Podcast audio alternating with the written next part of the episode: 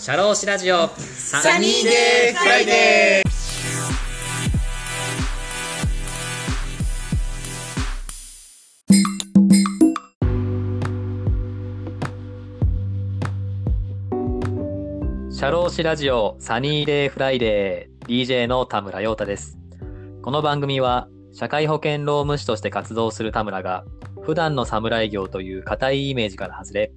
様々な分野で活躍する方やその道の専門家、スペシャリストと語るトーク番組です。本日も素敵なゲストをお呼びしております。私から簡単にご紹介させていただきます。会社内の組織マネジメントをご専門とし、多くの企業の経営の参謀として、日々コンサルティング業務でご活躍の社会保険労務士の大田さんです。大田さん、よろしくお願いします。よろしくお願いします。お願いいたします。あのー本当に最近ですね、はい。このラジオもいろいろとリスナーさんが増えてきまして、はい。まあ、Amazon Music とかでいろいろと取り上げていただいて、とてはいも私自自身の励みになっているんですけれども、はい。とても嬉しいことですよね。そうですね。まあちょっと嬉しい反面、なんかみ聞かれてると思うと緊張しますけどね。そうですね。いや、でもですね、本当に、まあ、あの、ちょっとこのリスナーさんが増えてきて、ちょっと私自身も、ちょっとこのポッドキャストをやる上で、ちょっと気を引き締めなきゃいけないなって最近思ってまして、はい。はい。やっぱりこう、なんていうんですかね。まあ、最初、大田がちょっと言ってたこともあると思うんだけど、うん。まあ、僕ら、まあ、若い社労士として、うん、こう、まあ、こうわちゃわちゃしてる感じうん。っていうのが、やっぱりこう、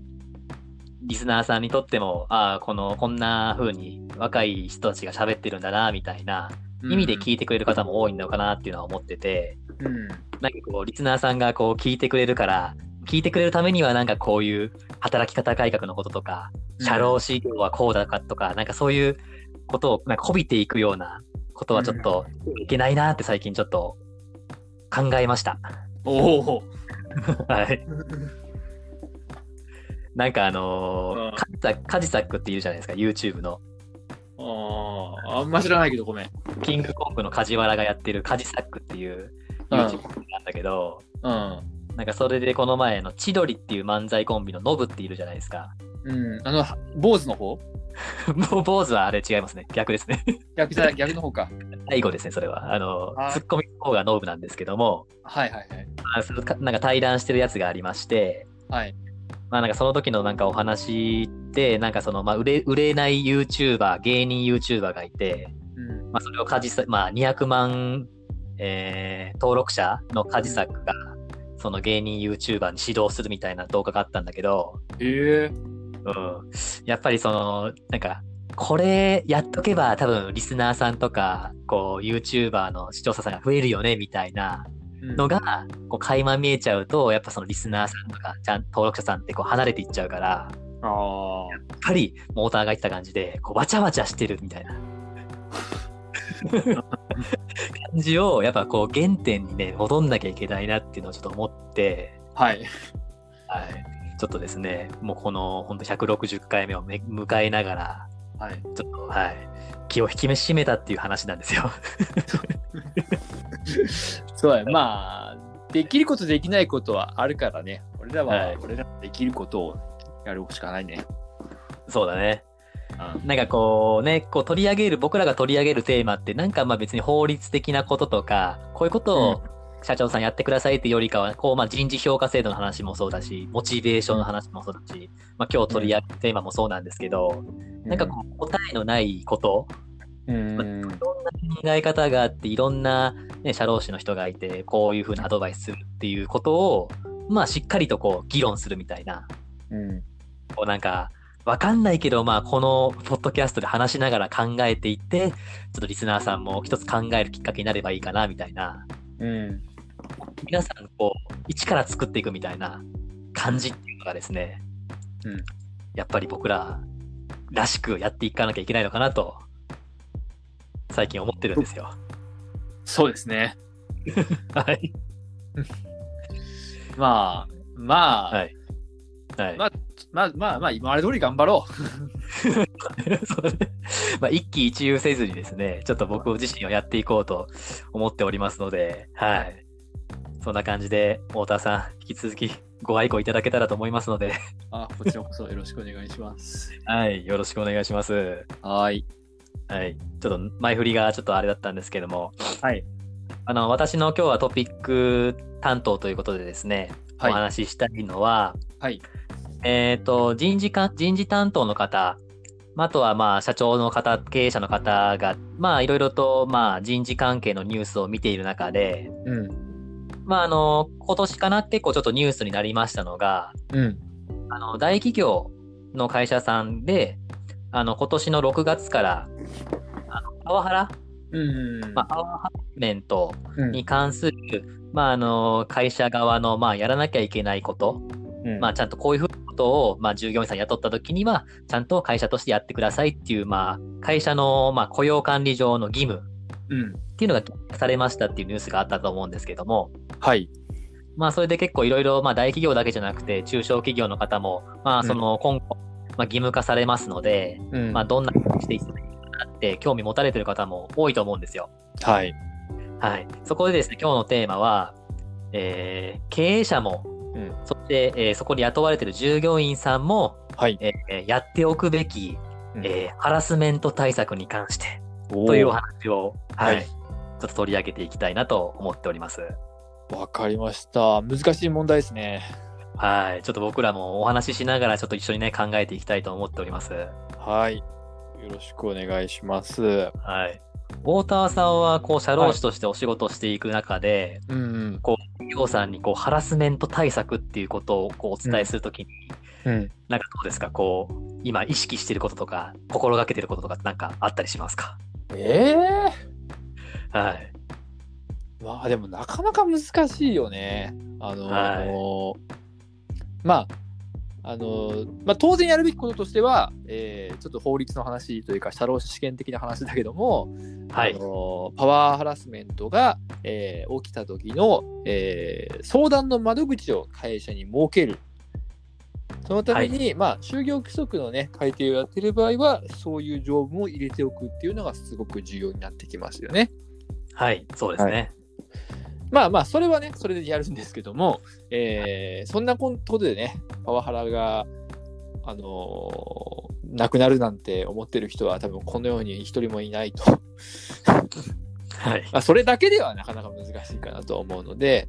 えー根本的にパワハラのね、話が出たときに、はい。えー注意していることは、はい。そうですね。うーん、まあ、当たり前ですけど、お客さんの状況をよく聞くことですよね。はい。はい。はい。ですよねなんかさ、あのパワハラの問題ってさ、あのはい。はい。誰が本当のこと言ってるか分かんなくない？あー、それはね、ちょっと難しい問題ですよね。そうそうそう。うん。あの例えばさ、えーパワハラ加害者 A と被害者を B とするじゃん。うん、うん。で、あのその報告報告を受けた社長 C がいるとするじゃん。はい。はい。で、A さんも C, C 社長に報告するし、B さんも C 社長に報告するし、で、結局その C さんが話を集約して、社労士事務所に連絡かかってくるみたいなことが、まあ、時々あるじゃん。はい。はい。ありますね。で、そのさ、加害者もさ、あのー被害者もさ、あのーはい起きたことをさ、客観的にさ、話してこないじゃん。あのーあー、そうだね。絶対か加害者はさ、あいつが悪いんだ、俺はパワハラなんかやってない、あいつのあの行動はなんだ？みたいなことを言ってくるじゃん。はい。ありますね。で、被害者の方はさ、あの、なんかすごいパワハラされたとかさ、なんかめっちゃひどいことされたみたいなことを言ってくるじゃん。うん。で、それを聞いた社長はさ、なんか、うーん、なんか、そその2人の話を聞いてさ、なんか、うんほ本当の原因が何なのかをさ、きちんと分析できないままさ、なんかあやふやな情報で社労士事務所に出かけてくるじゃん。はい。はい。はい。で、どうしたらいいでしょうとか言われてもさ、あのはい情報が不確かすぎてさ、はい。どうしたらいいこうなんか、こうすれば解決しますなんて話をすることはまず無理だよね。無理ですね。あの、報告してきた方もね、もし、その、なんか被害者の方とすごい仲いい方だったら、うんそのね、そのことから聞いたことに対して、さらにこの普段ね、接してるその人の性格を見て、うんその社長に聞いてきたりとか、やっぱちょっと偏ったね、あの、話し方で伝わっちゃうこともあるだろうから、うん。そういうのはやっぱり難しいよね。こう社労士として関わっていくとこに、それは本当にそうなのかな、みたいなね。そうだね。難しいと思います。そうですね。うん。はいまあ、パワハラなんていう事件が発生してる時点で、あの、加害者も被害者もね、ものすごく強い感情を持っているわけじゃん。うん。あのーまあ、恐怖心にしろ、怒りにしろ、非常に強い感情を持ってる状態は、あのー非常に強いバイアスがかかってる状態でもあると思うの。はいはいはい。あの自分のさ、あの強い感情がさ、あのいろんな、まあ、自分の視野をさ、邪魔してさ、あのんなんかこう、周りとは全然違った風に見えてくるじゃん。はいはい。その状況で言ってくる話なんてさ、あの何が本当か分かんないからさ、そうだね。まあ、まあ、まあ難しいよね。まああのね、今大企業だったらそういう社内でね、そういう相談窓口設けて、本当にそれが加害者側、被害者、なそれを普段接してるなんか第三者の方うん。と、まあ、で、これが本当なのかっていうのをこうね、判断する、まあ、組織体制が作れるかもしれないけど、うん。本当にちちっちゃい10人、20人の中小企業で、うん。本当に普段社長もなんかずっとね、やっぱプレイヤーで外出てて聞いてみたら本当なのかどうかっていうのを判断するっていうのはうんちょっと難しいのが、やっぱバイアスがかかって聞いてしまうところも多分あったりするのかなっていうのはありますよね。そうだね。うん。いや本当に、まあこれ過去もね、ちょっと居酒屋のトークですけども、第69回で、あの、山田くんうん。お話ししたあの男女での悩み解決手法の違いについて、うんキ。ャバクラ論とこれちょっと話してますので、よければちょっとね、あの、お話できたらなと、聞いていただけたらなと思いますね。はい、お願いします。こともお話聞してますので、はい。はい。じゃあちょっとね、ちょっとまああの、大田さんにちょっと聞かせてもらいましたけれども、はい。で、このハラハラスメント対策、こう、会社の方に義務化してでも、うんあの、社内でそういう体制をつ作んなきゃいけないのかっていう話なんですけども、はい。あの厚労省でですね、あの、ハラスメント対策が義務化になりましたっていう、あの、資料がですね、ちょっと出てまして、おお。まあ、そこの資料をちょっとそのまま読み上げるんですけども、はい。えー職場のパワーハラスメントやセクシャルハラスメント等の様々なハラスメントは、うん。えー働く人が能力を十分に発揮することの妨げになることはもちろん、うん。えー個人としての尊厳や人格を不当に傷つける等の人権に関わる許されない行為ですと。はい。また、企業にとっても職場秩序の乱れや業務への支障が生じたり、貴重な人材の損失につながり、社会的評価にも悪影響を与えかねない大きな問題ですと。はい。はい。まあ、あのーまあ、ハラスメントということを、えーそのまま放置している状態ですと、えーそこで働いている従業員さんが本来、えー活躍すべき、えー人材から、うん。それがあるハラスメントにされることによって、えー十分に、えー会社の、えー業績だったり、売上に貢献できるような能力が発揮できなかったりとか、うん。そういう従業員さんを、の問題を抱えている企業さんが、まあ、対外的に見て、うん。あ、この企業さんってそういう古い価値観だったりとか、うんそういう偏った価値観で雇用していて、うん社会貢献いるんだなっていう風な、うん。あの、会社の、まあ、社会的イメージの低下、につながるということででも、うん。まあ、重要ですよと。はい。まあ、そういう意味でもね、あの、会社でやっていった方がいいですよねっていう話は、うん。このハラスメント対策、うん。えー重要なのじゃないかなっていうことは言われております。そうですね。はい。で、まあ、ちょっとど順序、うん順次話していきたいんですけれども、はい。ねこのハラスメント、パあの、セクシャルハラスメントとかはですね、うんあの男女雇用均衡、えー機会均等法でうんいろいろともう整備がされてるんですけれども、はい。この中でのパワーハラスメントうん。に関しては、えーと大企業は今年の6月1日から、うん。中小企業に関しては、えーとその2年後の2022年はい月1日から、えー、と義務化になりますと。はい。こういうのが、えーと始まっております。はい。まあ、今のような考え方、そのハラスメント対策をすることによって、中小企業もそのような、えー社会の、うん。えー、と流れに沿って、うん。社内体制を築いていく必要がありますよってことがはい今言われております。はい。なので、この社労士もね、2年間、この義務化になる前に、いろいろと社内体制を少ない人員でも、こう、できるようにっていうアドバイスをしていくという意味でも、うんとても重要なうん役目を果たしてるんじゃないかっていうのはあります。そうですね。はい。で、じゃあ、まあ、ハラスメントって何ぞやと、うん話にちょっと戻行きたいんですけれども、はい。あのーまあ、ハラスメントっていうか言葉はですね、うんまあ、あの、ヨーロッパから入ってきた考えでして、うん。あの、アメリカとかでは、あの、まあ、日本とアメリカって結構いろいろとトランプさんとかの話でいろいろ入ってくるように、いろんなニュースがありますけれども、はいはいはい。アメリカではこのハラスメントっていう考え方が違いますと。ええはい。はい。まあ、ハラスメントって英語ですけれども、嫌がらせっていう、まあ、英単語ですけれども、はい。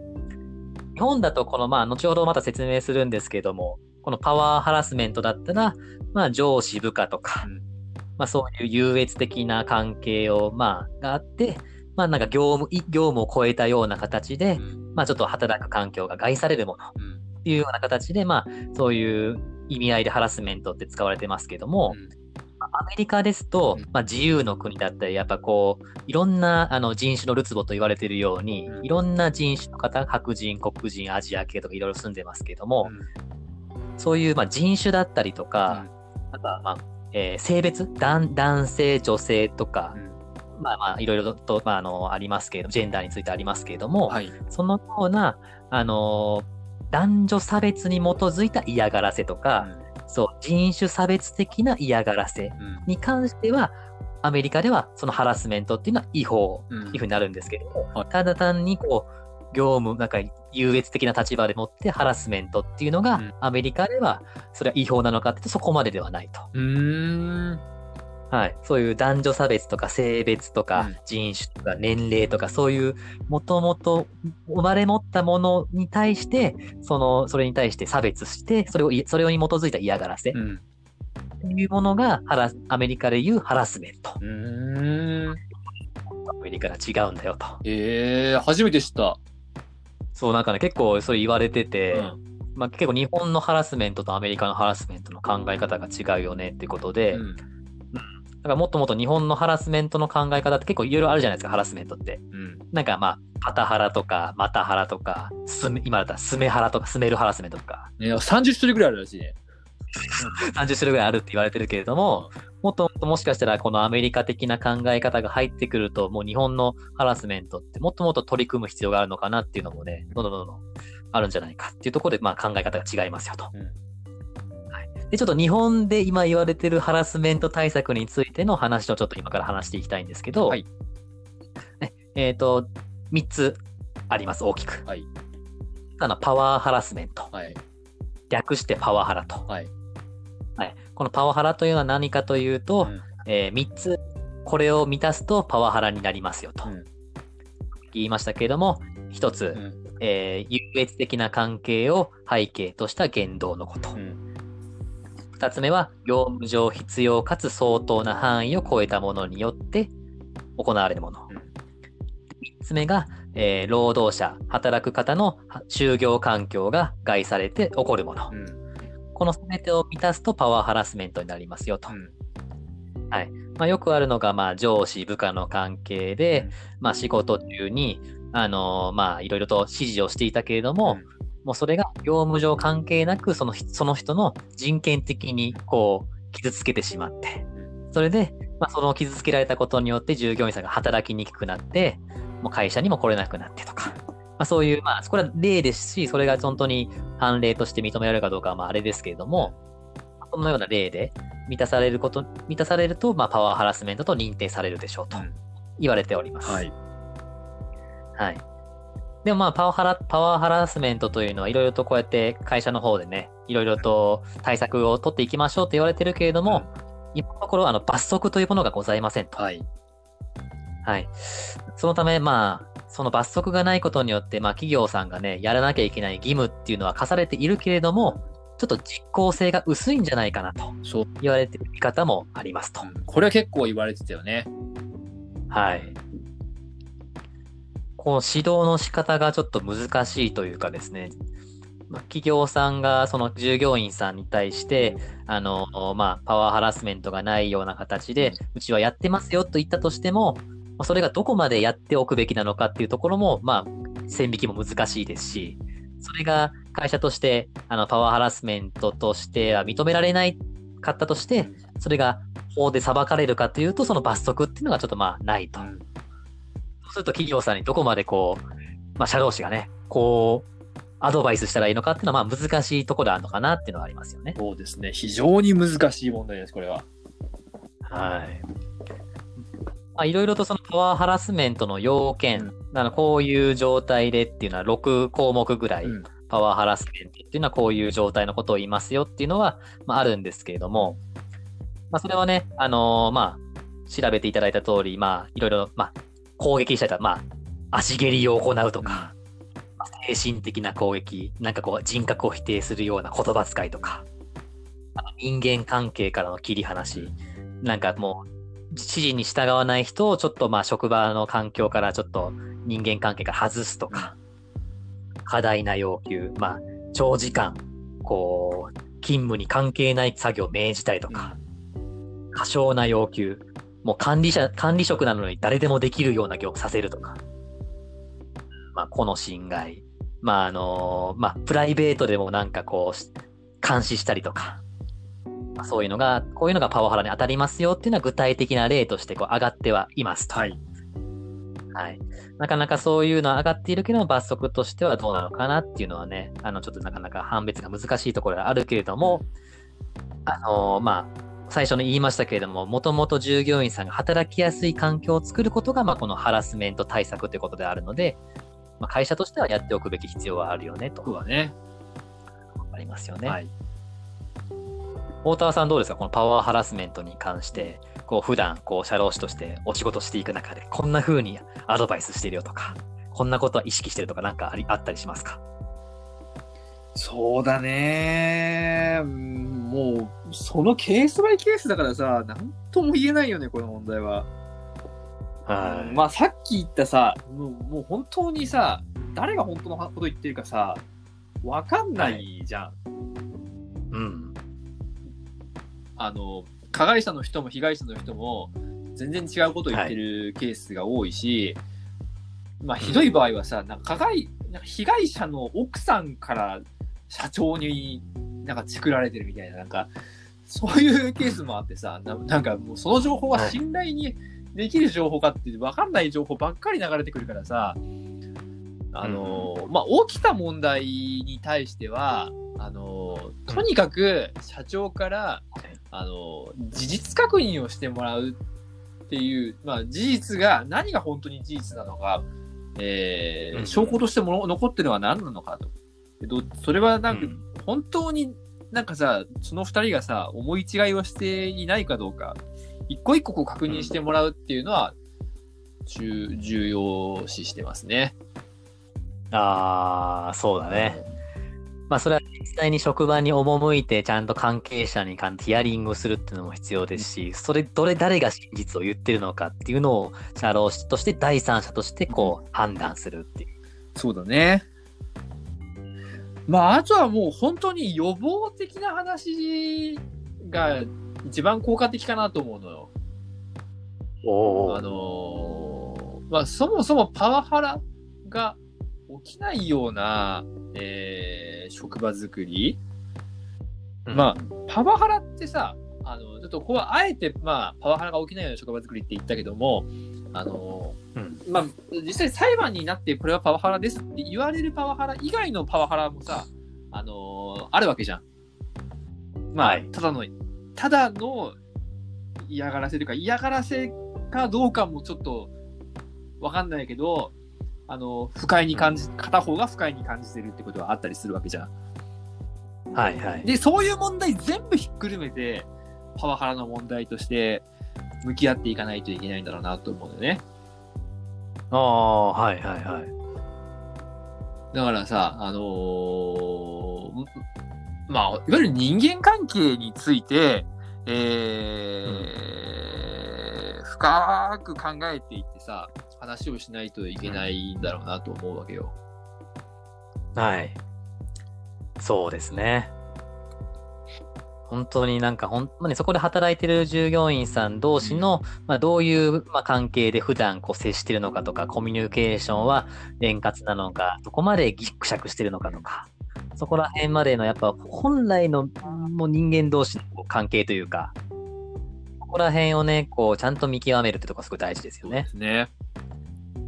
はい。なんか、ありがとうございます。あ、はい俺ね、あの、なんか、ごめんね、えっと、な、はいなんだっけな、なんかよくこうさ、なあのいろいろこう指導を部下にしたけどさ、なんか、はいあの、すげえ不適された顔で、へいって言われて、めっちゃ腹立った、はい。みたいな話とかあるじゃん。あーはいはい、はでさい。、あの、それ、もうわかんないじゃん、その情報だけで。うん。もう、はいその部下はさ、あの、不適された顔で、へいって言ったかどうかってさ、はい誰もわかんないよね。まあそうだね。でも、この、今の情報から言えるのは、あの、もしかしたら本当に部下が、えーって言ったのか、あの、上司が期待した返事がなかったか。あこれ結構あると思うんだよ。あの、こんはいはいだけさ、あの、時間をかけて、えー実は上司的にはさ、昨日の夜、うん。風呂に入りながら、こういう言い方をしたらいいかな、こんな言い方をしたらいいかな、でもあいつこういう性格だからな、こういうふうに言った方がいいのかな、ここの部分は一緒にやった方がいいのかな、とか、こう、な1時間ぐらい練りに練って、その日を迎えて、で、あの、はい。教えてやったぜどやっていう時に あのー思ったほど嬉しそうじゃなかったとか、思ったほど理解してくれなかった。っっていう結果上司的にはまあ残念な気持ちはあると思うんだけどさ。でもさ、はいはい。それをさ期待しちゃダメじゃない？ああ、部下に対してね。あのーその、その一時的なさ、あのーその時の返事とかさ、その時の一時的な理解度とかっていうのはさ、あの、わかんないじゃん。はい。そうだね。なんそんなん人によるしさ、あのー その時はさ、あの、覚えることに精一杯でさ、うんうん。なんか、は、その、上司に対して、あの、めっちゃ勉強になりました、ありがとうございましたっていう、いう体力すら残ってないケースとか結構あると思うよね。はいはい。もうそれを何時、就業時間の終わりがけに言ったのかに対してもね、いろいろ影響したりしますしね。そうそううんそうだからそんなことはさ、別になんか何かの仕事を教えるっていう場面じゃなくてもさ、そもそも、なんだろうな、こう、周りの人に対して、あの、期待をしすぎこの人は。こう、はいこういうことをしたら喜んでくれるだろう、こういうことをしたら喜んでくれるだろう、これやったら嬉しいって思うだろうっていうさ、期待をさ、どんどんしすぎたと思うんだよね。はいはいではい。そういうさ、あのー過度な期待を、あのーはい持たないようにしようっていう予防がまず必要だと思うのよ。これはあのの、上司部下の関係だけじゃなくて、えー例えば営業部門とバックオフィスとか、えーうん。まあ、レストランで言うと、えーホールの人とキッチンの人とっていて、で、お互いがさ、こういうことだったらこう喜んでくれるだろう、こういうことぐらいまでやるのが当たり前だろう、みたいなうん。うん期待が、あのーはい。強いと、なんか、何あいつみたいな 気持ちが生まれてくるわけじゃん。はいそれって、そはいそれをさ、期待するからいけないんだよね。あのー話をしてさ、あのーそれが分かってくれるのがさ、その1時間後かもしれないしさ、ええほうほうほう1日後かもしれないしさ、もしかしたらさ、1年後にさ、あ、なんとかさ、あの時言ってくれたことがやっと分かりましたみたいなことってあるわけだよ。はいはい、ありますね。それをさ、うんあの、必ずしもさ、行った直後にさ、めっちゃ喜んでくれるとかさ、めっちゃ理解してくれるっていう風に期待しちゃうこと自体が、まずダメだよね。ああ、そうだね。うん、もうその場で自分が頑張ったことに対して100答えなかったら、いや、なんで答えてくんなかったんだよっていうわけじゃなくて、その指導がちゃんとその、えー、1ヶ月後とか1年間後に帰ってくるっていう目で、ちゃんと、あの、温かく見るみたいな、ちょっと冷静に俯瞰してみるとか、相手の立場に、部下の気持ちになって考えてみるとか、そういうことをする必要、こういうことをすれば、この、例えばこのパワハラっていうか、そういう部下に対してなんかこう、身体的な攻撃とか、精神的な攻撃っていうのに至る前に、ちょっと踏みとどまるみたいな、生まれるよ、かなっていうのはあるよね。うん。ありがとうございます。そうですね。ちょっとそういう、まあ、パワーハラスメントに行く前のやっぱ志というか、やっぱ社労士としてどうやってこう、えー、接していかなきゃいけないのかっていうのを、こう、小田さんから聞かせてもらって、ありがとうございます。ます。なんか、わけあったね、話をしましたけどね、はい、自分ね。いいんですよ。最初言ってました。わちゃわちゃ行きましょうよ、わちゃわちゃ。でもさ、あの、今、今話したようなさ、はい、なんかその、あの、言葉関係だけのさ、言い合いの話だったらさ、うん、あの、と、はい、あの、今この言葉の言い合いだけのさ、なんか、はい、えー、トラブルとさ、えー、ニュースになってるようなさ、パワハラ？なんか、はい、飲み会で上司になんかライターですねぎを炙られるみたいなさ、やけどするとかさ、はい。はい、なんかどっかの学校かな、はい、学校かなんかでさ、うん、なんか職員室でさ、なんか本当に怪我するようなパワハラされてて、なんかすごいニュースになったのがあったじゃん。なんだったっけな？はいはい、それとさ、そのさっきの、うん、なんかちゃんと教えたのに分かってくれなかったみたいなことが、うん、すげえきつい言い方されたみたいな、はい、これはちょっと分けて考える必要があると思ってて、うん、あの、まあ、分けて考えるっていうか、多分このパワーハラスメントの、えー、厚生労働省がやりたいことっていうのは、はい、そのニュースになってるようなレベルの、あの、マジでやばいパワハラ。あの怪我したりとか、はいあのー、するような、マジで本当にひどいパワハラを、まずは罰則を課すことができるようにするための、まず第一歩目が今回の法改正なのかなと思うのね。はいはいはい、はい、えー、でも、まあそれはそれでね、あのー、まあそういうことだって僕たちのお客さんの中で起きる可能性はあるわけだから、それが、それが起きたらね、しっかり対応していかないといけないかなと思うんだけど、うんえー、それとは別に、あの、ちっちゃいいざこざ、ちっちゃいいざこざ、ちっちゃい言い合いとか、ちっちゃい不快感みたいなものっていう、これもなんか、パワハラって言葉でさ、なんか相談が来るじゃん。はい、パワハラされたとか、うちの部下がパワハラす、なんかうちの部下が部下にパワハラしてるとかっていう、なんか、そういう相談来るじゃん。はい、でも、パワハラっていうふうになんか、名付けてさ、相談持ってくるじゃん、お客さんで。そうだね。でそっちの方がまあ、あの、件数としては多いと思うから、まあ、それはそれでこう対応しないといけないのかな、とは思います。はい。そうですね。はい。まあ一定のそういうニュースとかで出てるようなね、やっぱパワーハラスメントっていうのは、まずまあそういうのはちゃんと除去していって、まあ、そういうのがね、なくなるような形で僕らもね、やっぱ今後、やっぱアドバイスはね、やっぱ最低限こうしていかなきゃいけないのかなっていうのは、企業さんのね、まあ、体制として整えていく必要があるのかなっていうのはありますね。ねはい。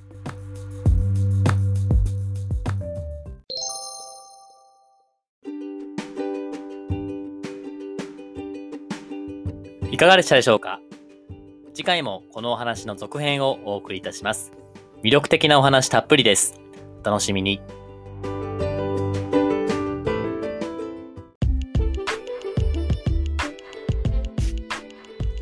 社労士ラジオ Sunny Day Friday DJ の田村陽太でした。それでは次回もリスナーの皆様のお耳にかかれることを楽しみにしております。いってらっしゃい